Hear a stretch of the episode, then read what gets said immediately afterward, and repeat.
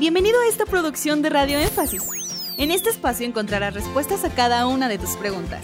El objetivo de este podcast es que juntos aprendamos las cosas secretas que nuestra Biblia esconde. Si tienes alguna pregunta, tú también puedes hacerla.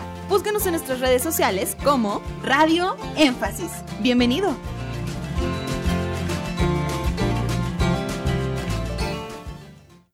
Sin el ministerio quíntuple se puede llegar a la estatura del varón perfecto.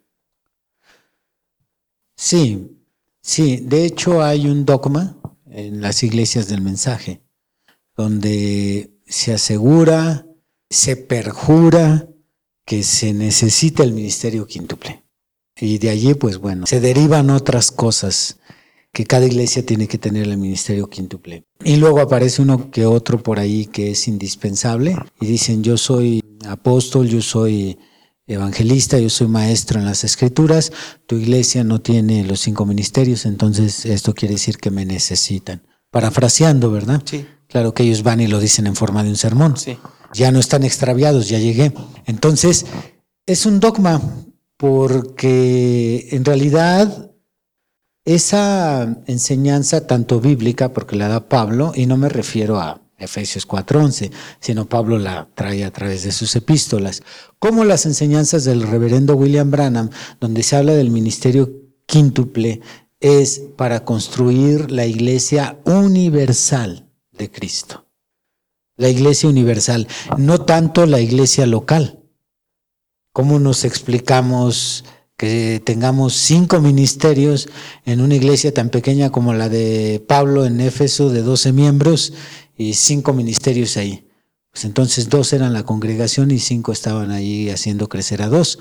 O iglesias, ponle que sean de 15, de 20, cuando muy apenas entre 20 cristianos puedes conseguir un diácono. Es totalmente imposible. El quíntuple ministerio es para la edificación del cuerpo de Cristo universal.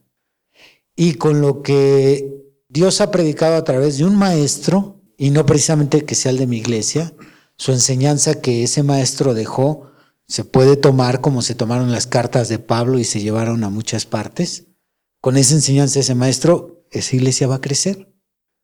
Con esa enseñanza de aquel apóstol, va a crecer. Es más, nosotros.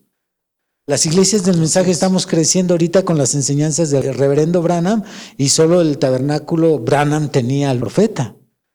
Entonces, no necesitamos físicamente al ministerio quíntuple.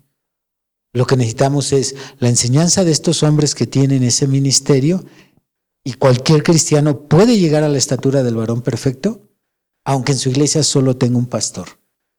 Las enseñanzas ya fueron dadas. Y no pudiera aplicarse, eh, como ahorita ponía el ejemplo, el reverendo Branham, nada más lo tenían ahí, pero tenemos entendido que él tenía los cinco ministerios. Entonces, gracias a eso esa iglesia pudo crecer pudo llegar a, la estatura. Y con nosotros o alguna otra iglesia pequeña, tal vez sería algo parecido. Eh, no tenemos aquí físicamente al ministro o al profeta, como ya lo dijo, tenemos su mensaje y tenemos al apóstol que ejerce la función del maestro. Ya tenemos allá dos. Y la función del, del evangelista, o tres, ya tenemos tres, y la función del evangelista son aquellos hermanos que salen a predicar y que cumplen esa misión, o algún ministro. Y ya el pastor, pues es el mismo, si es apóstol el que está, finalmente está haciendo la función del pastor también. Yo diría que el crecimiento de la iglesia no viene tanto por la presencia física de cada ministerio, sino por la enseñanza que está recibiendo la iglesia y que dicha enseñanza procede de un evangelista, de un maestro, de un profeta, de un apóstol. El tener la persona física, la única ventaja que le puede dar a la iglesia es que reciban el alimento de primera mano. El tabernáculo Branham, bueno, el mensaje predicado por el profeta titulado Dios en simplicidad lo recibieron antes que yo.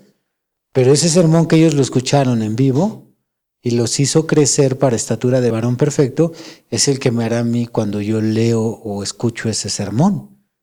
Entonces, la presencia física de cada ministro ofrece muy pocas ventajas ante aquellos que no tienen el ministerio presente. Entonces pudiera ser que hay un grupo de hermanos que no tienen tampoco pastor, pero mientras tengan la enseñanza, la Biblia, el mensaje, pueden crecer. Ahí sí te diría, como dijo alguien, permíteme tantito, ahí no es posible porque nosotros entendemos que de los cinco ministerios hay uno que es indispensable para la iglesia y no solo la iglesia dentro del mensaje de la hora, sino la iglesia evangélica y es el alimentador.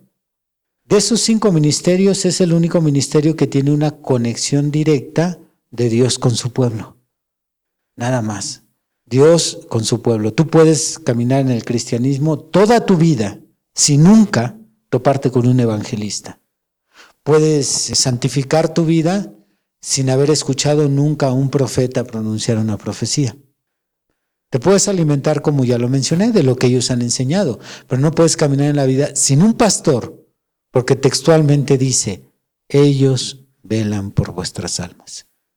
Entonces, cada cristiano Dios le puso cuidadores de manera directa, forma personal, y un cristiano sí no puede prescindir de un pastor. Necesita un pastor. Ese pastor terreno es el representante del pastor celestial, por eso se le llama Jesucristo, no se le llama el príncipe de los apóstoles ni el príncipe de los evangelistas, a pesar de que Jesús también tenía los cinco ministerios. Se le llama el príncipe de los pastores, porque él como pastor tiene su representante directo en cada congregación. Si usted me hubiera dicho que se podía, entonces se hubiera ah, amarrado, estaría en complicidad con aquellos hermanos que andan ambulantes sin pastor y ellos no creen en pastores, ellos solitos crecen. Y que dicen religiosamente, yo no necesito pastor, mi pastor es Jesucristo. Exactamente. ¡Hey! Gracias por llegar hasta el final de este podcast. Esperamos que cada una de tus interrogantes haya sido resuelta. Te esperamos aquí para resolver más de tus preguntas.